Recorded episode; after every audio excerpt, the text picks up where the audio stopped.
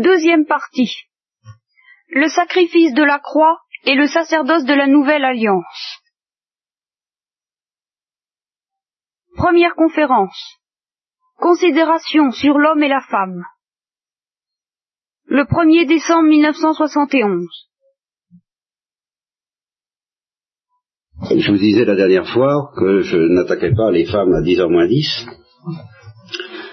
J'ai donc ramassé mes forces pendant huit jours afin de me décider. Il m'aurait fallu d'ailleurs davantage de temps encore. Mais peut-être que deux séances ne seront pas trop pour aborder cette question féminine et féministe. Je vous rappelle tout de même à quelle occasion nous l'abordons, c'est tout de même à propos de la Bible, à propos de cette parole de Paul. Euh, je ne veux pas, et il ne faut pas que les femmes prennent la parole dans les ecclésiailles, les assemblées, les églises. Et c'est comme ça qu'on fait chez nous, et c'est un, un, enseignement qui vient du Seigneur. Alors, il est évident qu'on pourrait accrocher la question féminine à propos d'autres passages de Paul plus explicites encore, plus détaillés, où il est question euh, femmes, soyez soumises à vos maris, euh, maris, aimez vos femmes comme le Christ a aimé l'Église, euh, l'homme est la tête de la femme. Est-ce que nous avons vu des textes comme ça? Déjà? Oui. Eh bien, alors, il y en a peut-être encore d'autres que nous trouverons en cours de route. En tout cas, c'est cette fois-ci que nous stationnons, que nous campons, que nous dressons notre tente, et que nous abordons à la fois la question, le mystère plutôt, euh, féminin dans la révélation et dans la nature, et puis la question féministe. Car il est évident que cette question se pose. C'est très redoutable de m'engager là-dedans, pour deux raisons. Une première très apparente, et que je risquerais si vous si je parlais devant certains auditoires, et certains auditoires devant lesquels il m'est arrivé de parler d'ailleurs en fait, devant certaines personnes qui m'ont entendu déjà, et si leurs sentiments pouvaient s'incarner, de recevoir éventuellement quelques tomates euh, ou pommes cuites. C'est un premier danger, c'est pas le plus ennuyeux pour moi. Le plus ennuyeux, c'est que c'est tout de même très très mystérieux au niveau surnaturel, auquel il faudra bien que nous accédions et que ça se terminera en bafouillant. Je vous préviens d'avance. La première séance, ça ira peut-être encore à peu près, parce que je vais aller assez lentement et que je vais essayer de ne pas dépasser euh, le mystère naturel de l'homme et de la femme. Quand nous abordons le mystère surnaturel, impliquant euh, inévitablement l'évocation du sacerdoce, du mystère de la rédemption, du mystère de la compassion de la Sainte Vierge, alors là, on commencera, mais on terminera sûrement pas. C'est-à-dire que ça se terminera en eau de boudin ou en queue de poisson, comme vous voudrez. Enfin, en bafouillage. C'est dans le programme, c'est prévu, c'est admis, et quand je bafouillerai trop, euh, quand j'aurai franchi cette frontière dont parle Voltaire, quand il dit, quand celui qui parle comprend ce qu'il dit, et que celui qui l'écoute ne comprend pas, c'est de la philosophie, mais quand celui qui parle se met à ne plus comprendre à son tour, c'est de la métaphysique. Alors, quand j'aurai franchi cette frontière, quand je sentirai que je suis sur le point de la franchir, je m'arrêterai et on viendra, nous atterrirons, nous retrouverons notre bon Saint Paul, notre bon texte Saint Paul. Je me décide pour plusieurs raisons, pour trois sortes de raisons. Bah, la première, c'est que la question m'intéresse en elle-même, et que d'autre part, je suis un peu vexé de m'entendre traiter, car je me suis entendu traiter à plusieurs reprises, euh, de misogyne, n'est-ce pas? Euh, Ça m'est arrivé plusieurs fois. Et puis, je vais évoquer ça tout à l'heure, on traite aussi Paul un peu, quelquefois, de misogyne. Alors, ça m'agace euh, vaguement, ayant le sentiment très profond que bah, je ne suis pas misogyne. Et que non seulement je ne suis pas misogyne, mais que euh, le respect, la vénération que j'ai pour la Sainte Vierge n'est pas simplement la vénération pour une exception, n'est-ce pas? Le reste des femmes étant considéré comme un vil troupeau plus ou moins inquiétant. C'est pas du tout mon attitude. Loin de là. Alors je l'ai mauvaise. Donc j'ai envie de m'expliquer. Il y a une deuxième raison qui est beaucoup plus grave. Euh, c'est que je vais vous raconter tout à l'heure comment j'ai été amené à, m'intéresser à la question historiquement, quoi. Mais alors, parmi les personnes qui ont attiré mon attention là-dessus, il y en a une qui disait, et je me suis aperçu que ça se disait un peu partout, on m'a signalé un article de je, je, ne sais pas qui, c'est un prêtre, je ne sais plus. Alors que beaucoup de choses que dit Paul, et le Christ lui-même, seraient tributaires d'une certaine euh, structure sociale euh, périmée, et par conséquent tout ça doit être repensé. Alors là, on touche une fois de plus, par le biais de cette question féministe, à la fameuse question permanente et si grave de savoir ce qui dans la Bible et dans la Révélation est essentiel et ce qui ne l'est pas. De sorte qu'au-delà de cette question, la question de la règle de la foi, du contenu essentiel de la révélation, se trouve posée. Moi, j'y regarde à deux fois avant de proclamer allègrement que tel enseignement qui risque d'être profond et, névralgique dans la révélation euh, dépend d'une structure sociale passagère. Et puis alors, encore au-delà de ça, la troisième raison, c'est que justement, je crois qu'il y a un lien entre la sagesse chrétienne et une méditation correcte du mystère féminin. Je crois que c'est en fait l'Église, disons la chrétienté, disons le ferment chrétien, qui a permis de, dans notre Occident de donner à la femme la place qu'elle a. Je crois que si on touche à ça, premièrement, on touche à la civilisation, d'une manière très très grave, c'est le moyen le plus rapide de toucher à la civilisation, c'est de toucher à la femme, aussi bien pour la construire que pour la détruire. J'en suis profondément convaincu, ce qui est un premier hommage que je lui rends. Ensuite, euh, si on touche à ça, on touche, euh, euh, même indépendamment de la question de la règle de foi, on touche au, nerf de la sagesse chrétienne. Alors, dans ce disons à la prunelle de l'œil de Dieu et à la prunelle de la pierre précieuse.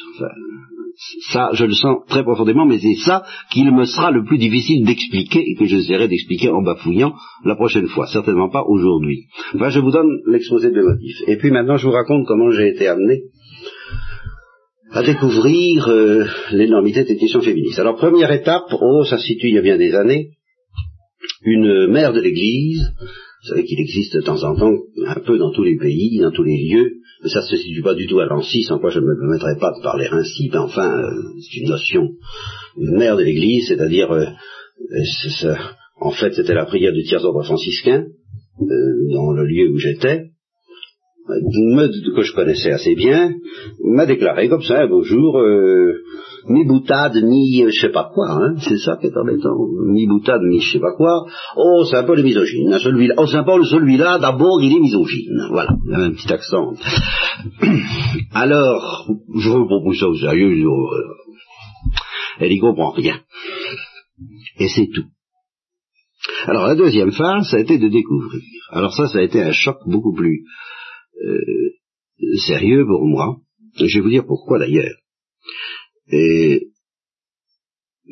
quelque part en France également, alors euh, une jeune fille ayant une vocation contemplative, religieuse contemplative, alors a dit à peu près la même chose, a dit ce que je vous dis là, euh, l'article en question, n'est-ce pas? Beaucoup de choses qui sont dans Paul et qui ont été dites par le Christ sont liées à une structure sociale, euh, et alors le père Molinier, entre autres, bon, le père Molinier, entre autres, eh bien, il, il croit que c'est lié à la révélation, le pauvre. Hein il comprend pas que c'est des choses euh, qu'il faut savoir euh, prendre cum grano salis. Hein et il comprend pas que il le christianisme lui-même est en train de promouvoir une émancipation de la femme au terme de laquelle, c'était l'idée de l'article, et je crois que c'était l'idée de cette euh, future contemplative, c'est ça qui m'a un peu rompu les bras, j'avoue, eh bien, euh, qu'on puisse arriver au sacerdoce féminin. Voilà. Alors, pour vous comprendre, pour vous expliquer le choc que j'ai reçu en apprenant ça, euh, il faut que je vous raconte un petit détail qui a précédé de très peu de temps ma, mon retour à l'église, disons, et mon entrée dans la vie religieuse, cette vie religieuse m'a été euh, décrite quelques semaines avant que j'ai le, coup décisif, quoi. J'avais déjà un peu un coup dans l'aile, mais enfin c'était pas encore le coup décisif. Par un garçon qui avait fait six mois de noviciat chez les dominicains, et qui, euh, comment le décrire, était avant tout un artiste, un esthète, un homme de théâtre, un peu un cabotin, sans mettre trop de péjoratifs là-dedans, je suis moi-même un cabotin, et euh, qui voyait un petit peu toutes ces choses-là sous l'angle esthétique, une technique du bonheur, la vibration, enfin, c'était une salade, c'était très beau, euh, sur l'espèce de plaque chauffée à blanc que constituait mon cœur et mon âme à ce moment-là, euh, ça a été comme des gouttes d'eau fraîche qui m'ont donné une très grande soif très efficace, mais euh, à ce moment-là, j'étais très très loin, il faut que vous le sachiez, j'étais très loin euh, de penser au catholicisme, ça, vraiment. Mais la vie monastique présentée par lui, ça vous avait un petit air euh, très séduisant d'une séduction que je n'ai jamais reniée en fin de compte. À partir de ce moment-là, j'ai été ferré, j'ai été harponné, à, travers ces, discours par euh, la séduction de la vie religieuse ou monastique, je confonds, je distinguais pas ces choses-là très bien, et vous non plus probablement maintenant, mais c'est pas le lieu de les approfondir, de les, discerner. J'étais harponné, séduit, et euh, ne sachant pas où aller, alors je prêtais une oreille complaisante à des discours assez ahurissants de sa part, comme quoi il, il fonderait avec moi aussi, euh, éventuellement quelques autres, une sorte d'abbaye alors euh, livré. Euh, il y aurait une salle de méditation comme à l'ONU, quoi. Vous voyez, euh, ce serait de la musique, ce serait de la beauté, ce serait quelque chose comme le, le Mont Saint-Michel, des grèves, enfin, voilà, une vie monastique, une vie réglée. alors, moi j'écoutais ça avec beaucoup d'avidité et je crois que ça, je peux me permettre de le dire maintenant, puisque c'est 25 ans, il y a 25 ans au moins que ça s'est passé, ce que j'ai éprouvé à ce moment-là euh, a été décisif pour m'attirer dans la vie religieuse, dans la vie monastique. Or, ça pourrait paraître très suspect, surtout quand vous allez voir la suite, à savoir que euh, il en connaissait pas beaucoup euh, de la religion chrétienne, enfin beaucoup plus que moi, et suffisamment pour être, euh, je crois qu'il faut dire le mot parce que c'est, pour être euh, esthétiquement euh, chatouillé par l'hérésie. Ah, il avait envie d'être hérétique. Ah là là, c'était intéressant. Vous voyez, c'est... Mais il le disait explicitement, il ça, ah. Et alors, pour lui, l'incarnation de l'hérésie dans ce qu'elle avait de plus chatoyant, de plus attirant, de plus... Il avait envie de faire un monastère hérétique, vous comprenez Mais il fallait que ce soit esthétiquement hérétique, pour qu'on puisse savourer l'hérésie, s'en délecter, que ce soit vraiment... Euh, et alors, l'incarnation parfaite pour lui de cette hérésie dont il avait la, concupiscence, je trouve pas d'autre mot, et, moi pas, vous comprenez, ça je, m'en fichais parce que d'ailleurs le, doc je m'en fichais tout autant que de l'hérésie, vous comprenez, alors j'avais pas à l'égard de l'hérésie cette, cette, concupiscence que pouvait avoir quelqu'un qui a connu ce que c'était que les dogmes, moi le dogme, euh, ça me paraissait enfin quelque chose d'impensable, enfin d'imbuvable. J'étais pas, j'étais pas de la boutique, moi ça me, il fallait être de la boutique comme lui, en était beaucoup plus que moi, vous savez. Alors, le sommet de l'hérésie, c'était, ah, de faire dire la messe par une femme. Dans un abbaye, on ferait dire la messe par une femme. Alors il est focus. Alors j'avoue que, à l'entendre, eh bien, j'ai éprouvé un petit malaise. Dès ce moment-là. Vous voyez, quand j'ai entendu ça après, de la part d'une vocation contemplative que je pense, euh, je pensais que je pense authentique, j'espère authentique, ah ben ça m'a donné un frisson dans le dos. Je me suis dit, qu'est-ce qui est fou? Euh, J'en étais là. J'avais un petit peu classé la question dans mon esprit. Bon, bah, ça va, euh, oh. Lorsque Alors, une personne que je vais nommer, et là je peux très bien la nommer parce que ce qu'elle m'a dit euh, relève de ses opinions publiques, m'a pressenti il y a quelques, il y a deux mois, trois mois à peu près, pour euh, faire une émission sur le Carmel. Le Carmel aujourd'hui, bien sûr, aujourd'hui forcément. L'éternité aujourd'hui, hein, bien. Euh, alors, j'ai dit bon, volontiers, on va se rencontrer. Euh, une émission radiodiffusée, c'est pas comme une émission télévisée, c'était facile à enregistrer dans des studios. Et la veille au soir, on a eu un premier entretien destiné à débroussailler les affaires, hein, comme toujours dans ce cas-là. Nous avons parlé, ça gentiment, euh, de choses et d'autres. Et naturellement, elle s'est présentée comme une amie du Carmel, comme une amie de la vie contemplative. Elle était très heureuse de tout ce que je disais. Enfin, elle croyait vraiment à la vie contemplative, à toutes ces choses. Et, traditionnelle, euh, religion traditionnaliste, très, très fidèle, évidemment très ouverte. Elle m'a dit, vous savez, moi, il faut que je navigue, hein, parce que j'ai affaire à des... Je, tiens à peu près la route, c'est pas facile, mais enfin, euh, je suis très heureux de pouvoir faire une émission sur le Carmel et que vous puissiez dire des choses essentielles, enfin. Le bon, le bon, comme on disait au XIXe siècle, quelqu'un qui pense bien. Bon. Et à un moment, je ne sais plus de quoi on parlait. Euh, ben, je crois justement des grilles, euh, de elle m'a dit, vous savez, l'essentiel, on parle toujours de l'essentiel de la révélation, mais j'ai appris à comprendre que l'essentiel pour les hommes, c'est pas toujours la même chose que pour les femmes. Ou l'essentiel pour les femmes, c'est pas toujours la même chose que pour les hommes. Alors j'ai dit, ben oui, alors en effet, elles ont euh, on parle aujourd'hui de faire sauter la protection de la grille, mais peut-être que pour une femme, justement, euh, une femme sait moins se défendre qu'un homme contre certaines... Euh, ah, j'ai avancé ça. Hmm. Hein, ce genre de truc que, il y a quelques années, je sortais allègrement ici, et qui m'a fait traiter de misogyne, avec tomate pourrie et tout ce que vous voudrez. Alors, moralement, bien sûr. Alors quand elle a entendu ça, elle m'a dit Oh, mon père, arrêtez. Enfin, pratiquement, ça veut dire euh, N'en dites pas plus, je suis féministe. Ah bon, euh, très bien. Et puis elle a continué, elle m'a dit Vous savez, si Dieu me fait la miséricorde d'être sauvé, et que là-haut, du haut du ciel, dans quelques années, joie, je, vois euh, des femmes accéder au sacerdoce, j'en aurais une profonde joie. Ah eh ben, je me suis dit, zut. Nous voilà bien. Décidément, c'est plus grave que je ne pensais. Elle a ajouté aussi ceci, qui est très important pour notre sujet, elle a dit, vous comprenez, hein, il y en a assez. Puis alors on nous fait toujours, m'a-t-elle dit, on nous fait toujours le coup de la Sainte Vierge. N'est-ce pas? Mais nous ne sommes pas la Sainte Vierge. Euh, elle, oui, elle pouvait se permettre euh, tout ça. Tout ça quoi enfin, On pense que c'était la virginité, que c'était l'effacement, que c'était le non-sacerdoce, évidemment. Mais nous ne sommes pas des saintes euh, immaculées comme elle, euh, nous ne pouvons pas nous réaliser, nous épanouir de la même manière qu'elle. Oh, j'ai rien répondu du tout, parce que alors là, euh, nous avions autre chose à faire que de discuter de cette question-là la veille d'une émission sur le Carmel. J'avais pas envie de brouiller les cartes et les ondes.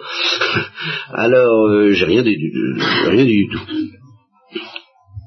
Mais j'ai eu beaucoup de peine, enfin, de ça. Je, me suis dit, mais enfin. Et cette peine en particulier de me dire, mais je dois savoir au sujet des, femmes une, euh, un amour et une vénération euh, dont cette personne n'a pas beaucoup de soupçons, parce que pour moi, je crois qu'elles sont capables de devenir la Sainte Vierge. C'est justement ça que je n'accepte pas c'est ce refus d'être la Sainte Vierge. Moi, je crois qu'elles en sont capables. C'est justement ça que je les vois, toutes. De même que je crois que nous sommes capables de devenir le Christ, c'est-à-dire des saints, je crois que c'est le, destin le plus euh, le plus réalisable. Alors là, elle ne disait pas c'est pas beau, elle admettait que c'était très beau, mais enfin, c'est pas pour nous. Hein. Nous avons, nous, il faut qu'on se défende autrement, hein, vous comprenez hein ah, ben, ça me fait de la peine parce que je, je ce genre de peine de quelqu'un qui s'amène avec un très beau cadeau, une très belle couronne, n'est-ce pas? Et, et puis, euh, on le renvoie chez lui en disant, non, euh, on a des choses plus intéressantes à faire, des choses plus intéressantes. Enfin, pas plus intéressantes, mais on n'en veut pas, quoi, purement et simplement.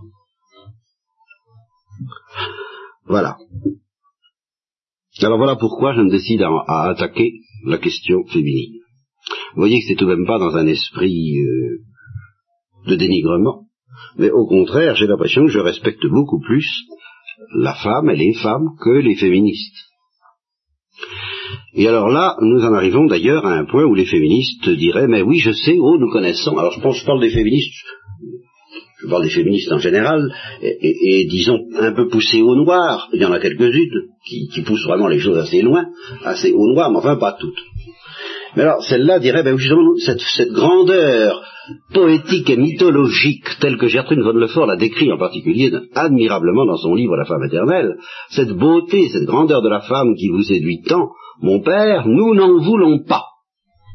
Bah, je crois que ça, ça fait partie d'une ère du féminisme. Nous n'en voulons pas. Vous nous couvrez de fleurs pour nous chasser de la cité, expression que j'ai souvent employée à propos de la poésie. Vous nous donnez une très belle place, mais une place de sacrifié. C'est un peu ça l'idée, quoi. Une place de victime, hein. Adore et tais-toi, sois belle et tais-toi, fais le service et tais-toi, C'est un petit peu tout ça. Hein. Eh bien, nous n'en voulons pas cette beauté-là. C'est peut-être très beau, euh, mais justement, nous ne sommes pas la Sainte Vierge, et eh bien, nous, ça ne nous va pas. Alors ça, j'avoue que je ressens ça très cruellement parce que je reconnais que beaucoup d'hommes et d'hommes d'église ont abusé de cette splendeur de la condition féminine. Ils en ont abusé très exactement à la manière dont le capitalisme a abusé de la béatitude des pauvres. Et puis évidemment, c'est très pratique pour celui qui veut s'enrichir de déclarer à ceux qu'il euh, laisse mourir plus ou moins de faim, euh, bienheureux les pauvres. C'est extrêmement pratique. Il est également très, très pratique aussi à ceux qui euh, sont foncièrement et férocement égoïstes et, un petit peu, je ne trouve pas le mot, mais voyez-vous, seigneur et maître à la manière musulmane, quoi, enfin, ou orientale, enfin, euh, eh bien, de dire, comme c'est très beau, la condition féminine de servir son seigneur et maître. Évidemment, c'est très pratique. À ce sujet-là, alors je dois compléter mes confidences par celle d'un prêtre, un père jésuite, pour qui j'ai beaucoup d'estime, alors et qui, qui m'a éclairé là-dessus. Dans, l'autre sens, dans, l'autre son de cloche. Il m'a éclairé là-dessus. Là encore, c'est pas un père de Nancy. Euh, bon, il, il, habite dans une très grande ville en France, pas Paris, mais enfin une grande ville, et il a l'occasion de connaître beaucoup de bourgeois chrétiens et de bourgeoises, beaucoup de foyers. Et il me dit la manière, si vous voulez, il m'a dit, euh, l'expérience m'a prouvé que neuf fois sur dix, pour ne pas dire pire, euh, la manière dont les maris euh, traitent leurs femmes est absolument inqualifiable. Enfin, c'est invraisemblable. Ne s'en rendent d'ailleurs pas compte. C'est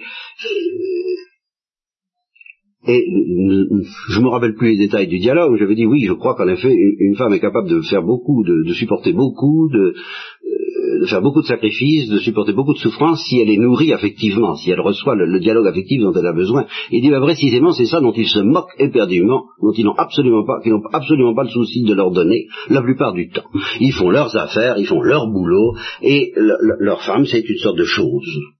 Alors ça, j'en témoigne, vous voyez, il en a témoigné. Alors ça, c'est un fait, peut-être, sans doute, je, le crains, pas euh, et je le déplore, mais c'est tout de même pas ça la doctrine de l'Église, ni celle de Saint Paul, faudrait tout de même pas exagérer. Hein Alors qu'il y ait une révolte contre ça, je veux bien, mais je ne peux pas pour autant, euh, sous prétexte qu'on abuse de cet idéal d'effacement, quand, quand Gertrude Lefort dit euh, le, voile est le mystère de la femme. Enfin, c'est l'essence même du mystère de la femme. Dans ce qui est le plus beau, c'est d'être voilé. Ça, je trouve ça. Bon, moi, je trouve ça très beau. Hein bon, il y en a. Qu'est-ce qu'on va dire aujourd'hui devant ça? Ah non, alors ah, c'est ça. Nous ne voulons pas de ça. C'est, c'est, euh, ce, sont les, concubines de harem qui sont voilées. Nous ne sommes pas comme ça. Bon, ouais, c'est vrai. On a abusé de ces choses terriblement. Attention, avant de les envoyer promener de se demander si elle ne recèle pas une vérité infiniment précieuse, facile à méconnaître, facile à fouler aux pieds, de la part des hommes d'abord, mais aujourd'hui peut-être de la part des femmes qui s'insurgent.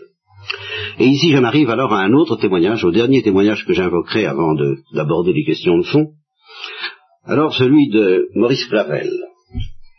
Maurice Clavel est chrétien, c'est un chrétien de gauche, tout ce qui est le plus gauche, N'empêche qu'au moment de l'encyclique Humani Generis, c'est un des seuls journalistes, surtout un des seuls journalistes chrétiens qui ait parlé fort, et ferme, et violemment, en faveur de l'encyclique. Euh, oui, Generis, l'encyclique sur la pilule, quoi. C'est Humani Generis, je conf... comment? Humani éviter, oui, c'est ça, je confonds. Bon, et... Et alors, à propos de la question féministe, là, il a touché tout de même deux ou trois petites questions qui vont assez loin et qui vont nous amener d'ailleurs petit à petit à entrer dans le, dans le vif du sujet, dans la profondeur du sujet, en restant simplement à un plan naturel ce soir, si vous permettez. Alors, la première idée qui je crois est celle de Clavel et qui est certainement la mienne et qui est certainement celle de l'Église et qui est certainement la vérité, c'est que l'homme est supérieur à la femme et que la femme est supérieure à l'homme. Si vous partez pas de là, vous comprendrez rien. L'égalité entre l'homme et la femme consiste très précisément en cela que l'homme est supérieur à la femme et que la femme est supérieure à l'homme. Simplement, ils ne sont pas supérieurs de la même façon. Alors vous voyez déjà comme nous entrons dans des délicatesses. Je veux dire, des choses qu'il faut faire très attention à ne pas massacrer avec des pieds d'hippopotame. Alors je reconnais que justement, et c'est là où ça devient difficile, la supériorité de la femme est plus difficile à discerner et à respecter parfaitement que la supériorité de l'homme, qui justement, au besoin, peut s'imposer plus ou moins par la force, la brutalité, les lois, la possession de, de la situation. Euh, évidemment, ils n'ont plus de moyens. Encore qu'il y a des sociétés patriarcales, qu'on a vu toutes sortes de choses bizarres dans, dans, les civilisations humaines. En, en, gros, par nature, la supériorité de l'homme est moins menacée que la supériorité de la femme. Cependant, quand on y regarde d'assez près euh, avec un œil même euh, de l'œil de l'ethnologie, on risque de s'apercevoir que la supériorité de la femme a une manière à elle, une manière que j'appellerais persécutée, si vous voulez, mais une manière à elle de s'affirmer, et quelquefois d'une manière terrible au détriment de l'homme, en tout cas aussi puissamment que lui, Simplement, c'est pas de la même façon. C'est moins spectaculaire. Ça, c'est fondamental. Alors là, nous touchons déjà une première différence entre l'homme et la femme, c'est que les supériorités de la femme sont toujours moins spectaculaires que celles de l'homme. Elles sont pas pour autant moins décisives. C'est une autre affaire. Alors, si on part de là, que c'est un fait naturel je ne parle pas de la surnaturelle pour le moment, et je ne parle pas non plus des lois, ni des coutumes, ni des mœurs, ni des structures sociales. C'est un fait naturel que la, que la femme a une certaine supériorité sur l'homme, laquelle, bien, nous aurons à le voir. Mais elle en a une. Et elle le sait. Alors,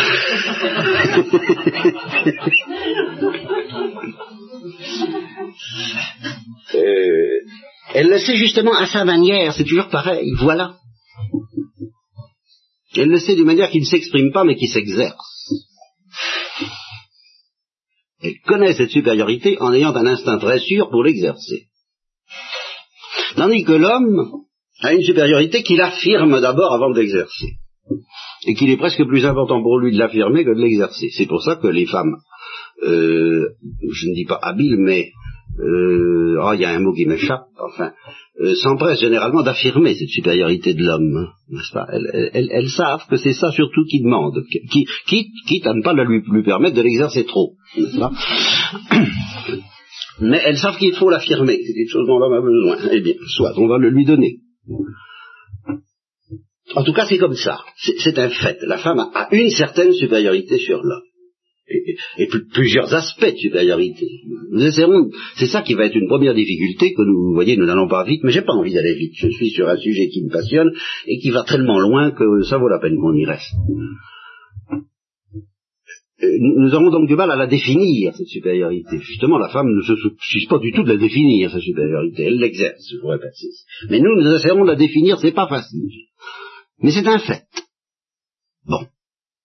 Alors, À partir du moment où, c'est le raisonnement de Maurice Clavel, où des féministes vous disent nous ne voulons pas de la supériorité de l'homme sur la femme, moi et Maurice Clavel posons aux féministes en question la question suivante.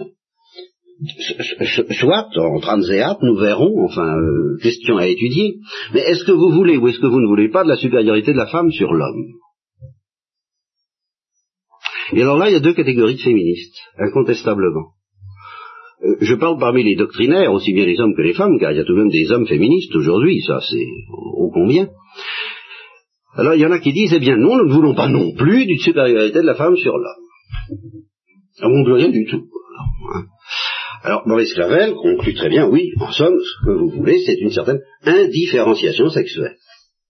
Vous voulez que cette question de la différence entre les sexes soit considérée comme absolument secondaire, une affaire négligeable euh, pour, pour, pour les, les, tâches essentielles de la vie humaine, euh, les tâches profondes, il n'y a pas de différence à faire entre les femmes et les hommes, et puis c'est tout. Alors il est évident que dans cette perspective, la vie amoureuse, la vie sexuelle elle-même, tout ça va être relégué un petit peu au rang de fonction plus ou moins hygiénique ou économique, hein, selon les cas. Enfin, on va, on va s'arranger pour que ça n'ait pas beaucoup d'importance, parce que si ça prend de l'importance, il est bien difficile que la différence des sexes n'ait pas de l'importance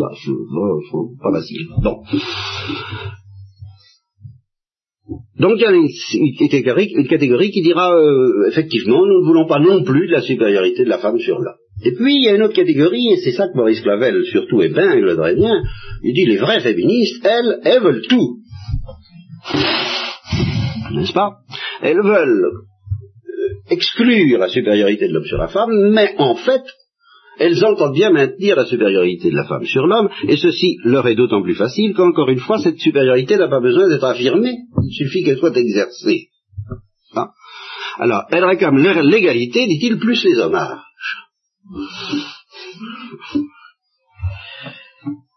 Je crois qu'il voit les choses assez profondément. Il faut tout de même mettre... Euh, euh, il faut regarder les choses en face. Moi, je crois à une différenciation profonde et à deux sortes de supériorité complémentaires entre l'homme et la femme. Alors, euh, on pourrait polémiquer pendant assez longtemps là-dessus et essayer de mettre un peu les, féministes en boîte. Euh, si j'ai le temps, un jour, je vous raconterai quelques petites boutades de Boris Clavel qui valent vraiment leur, leur, leur, leur pesant de journaliste. Mais essayons tout de même, puisqu'il nous reste assez peu de temps ce soir, de commencer à aller un peu au fond des choses. Alors évidemment, pour aller au fond des choses, il y a deux voies d'accès. La première consiste à partir de la nature, bah, de la nature physiologique. Il faut bien partir de là. la, la, nature, c'est d'abord pour l'homme une nature physiologique, anatomique et physiologique, d'où il résulte des différences sociales immédiates, ou bien alors par en haut, par la métaphysique, ça, et par le surnaturel. Alors ça, c'est ce que nous essaierons de faire la prochaine fois, à l'aide en partie de Gertrude Van Lefort, à l'aide surtout de la révélation. Et je, c'est là, c'est ça que je redoute le plus, je vous le cache pas, parce que ça nous obligera à plonger très profondément dans le mystère de la rédemption, dans le mystère du sacerdoce. Eh oui, vous comprenez pourquoi? Pourquoi l'Église a-t-elle réservé le sacerdoce aux hommes? Est-ce que c'est une structure, une structure sociale ou y a-t-il une sagesse métaphysique et théologique derrière ça? Bah, moi, avant de, balancer une tradition qui a 2000 ans et qui mettrait la Sainte Vierge dans une situation un peu à part, elle n'a pas eu la chance d'être prêtre, voilà ce qu'on sera obligé de dire, hein, si, parce que c'est tout de même en principe irrévocable, c'est pas au ciel qu'on fabrique des prêtres, en principe, ma connaissance, enfin. Alors, avant de bousculer cette tradition deux fois millénaire, je, je crois qu'il faut y aller très prudemment et peut-être se demander ça a peut-être un sens difficile à définir, mais très très très profond. Et ce sens, c'est en regardant le Christ et la Sainte Vierge qu'on risque de mieux le comprendre. Mais regarder le Christ et la Sainte Vierge, ben c'est pas facile. Hein. J'en tremble d'avance. Je ne sais pas comment, je, vous dis que je m'en sortirai pas vivant. Enfin, en tous les cas, on, ça se terminera dans, dans, les marécages. Enfin, j'essaierai la prochaine fois. Aujourd'hui, et peut-être en partie aussi la prochaine fois, parce que je pense tard, je voudrais partir donc de la nature physiologique. Alors, les remarques que je fais, je les fais un peu en tremblant parce qu'on peut les considérer comme sommaires, euh, récusables. Je crois qu'elles ne sont pas récusables. Elles peuvent être affinées, elles peuvent être précisées, elles peuvent être nuancées par telle ou telle connaissance scientifique, mais au total, elles, elles touchent peut-être maladroitement, mais elles touchent quelque chose qui est. Alors, les mots clés, les deux premiers mots clés que je vous propose, sont intraversion et extraversion. Pour m'expliquer, je crois tout de même que l'épanouissement naturel, je dis naturel, à la fois le plus normal et le plus parfait de la femme, c'est la maternité. J'énonce peut-être là une affirmation très rétrograde, enfin très très. Mais enfin, euh, voilà. Je me sens capable de résister assez longtemps là-dessus, c'est-à-dire de d'avoir pendant longtemps des réponses à toutes les objections qu'on pourrait me faire. Hein, parce que de, toute évidence, pour euh, le, naturaliste, la femme a été fabriquée physiologiquement pour ça. Donc c'est un épanouissement le plus normal. Il y a une nuance très très importante à ajouter, je ne peux pas dire tout à la fois, nous, allons voir ça tout à l'heure, enfin tout à l'heure ou la prochaine fois. Mais enfin, au, au départ, c'est ce qu'on va dire. Hein? Que c'est les, bon. Or, cet épanouissement est essentiellement un épanouissement intraverti. Je m'explique que l'activité maternelle consiste essentiellement à capter toutes les énergies du monde, et en particulier les énergies masculines, par la voie de la séduction à galvaniser, à mobiliser toutes les énergies du cosmos, du cosmos au service de son œuvre de maternité qui va être une œuvre intravertie. Dans le sein de la mère d'abord, puis dans cette extension du sein maternel qui s'appelle le foyer. Alors je crois que l'instinct de la femme, c'est que c'est là qu'elle trouvera normalement, le plus normalement, au plan naturel, son épanouissement le plus grand avec ce, génie qu'elle a, justement, euh, d'attirer tout, vous voyez, euh, pour un commun araignée qui fait sa toile avec tout ce qui lui vient du dehors. Vous voyez, c'est ce que j'appelle un, mystère d'intraversion. Et c'est une supériorité formidable. Hein. Cet art d'utiliser tout ce qui se présente. Euh, non pas pour le restituer à celui qui, l'a donné, mais pour le restituer à l'enfant, voyez, à l'œuvre de maternité qui est une œuvre interne, à l'œuvre du foyer. Bon. Au contraire, euh, toujours à, vue de nez comme ça, mais je crois qu'à la longue, la psychologie, ça, se vérifie, quoi, tout de même, au total. Euh, je vous dis toujours, à part une nuance capitale que je vais vous donner euh, tout à l'heure, tout de même, parce que ce serait trop grave de vous laisser partir sans ça, au moins un titre d'indication, quitte à l'approfondir la prochaine fois, à part une nuance fondamentale, euh, à première vue, l'épanouissement normal, suprême d'un homme, c'est son travail. C'est-à-dire une œuvre ad extra. Et c'est sa supériorité c'est d'être tourné vers l'extérieur, pour le conquérir, pour le connaître, pour euh, se donner à lui, pour le servir. Alors évidemment, ça aura tendance à se traduire dans bien des civilisations par la femme au foyer et l'homme à l'agora. Hein ça, d'accord. Et alors dans notre civilisation, c'est beaucoup plus subtil et beaucoup plus complexe, mais attendez un tout petit peu. Attendez un tout petit peu la nuance fondamentale sur laquelle je vous laisserai ce soir. C'est qu'il existe tout de même un autre mystère que le mystère de la maternité, de la femme définie par la maternité, et puis le mystère de l'homme défini par le travail, il y a aussi le mystère du couple.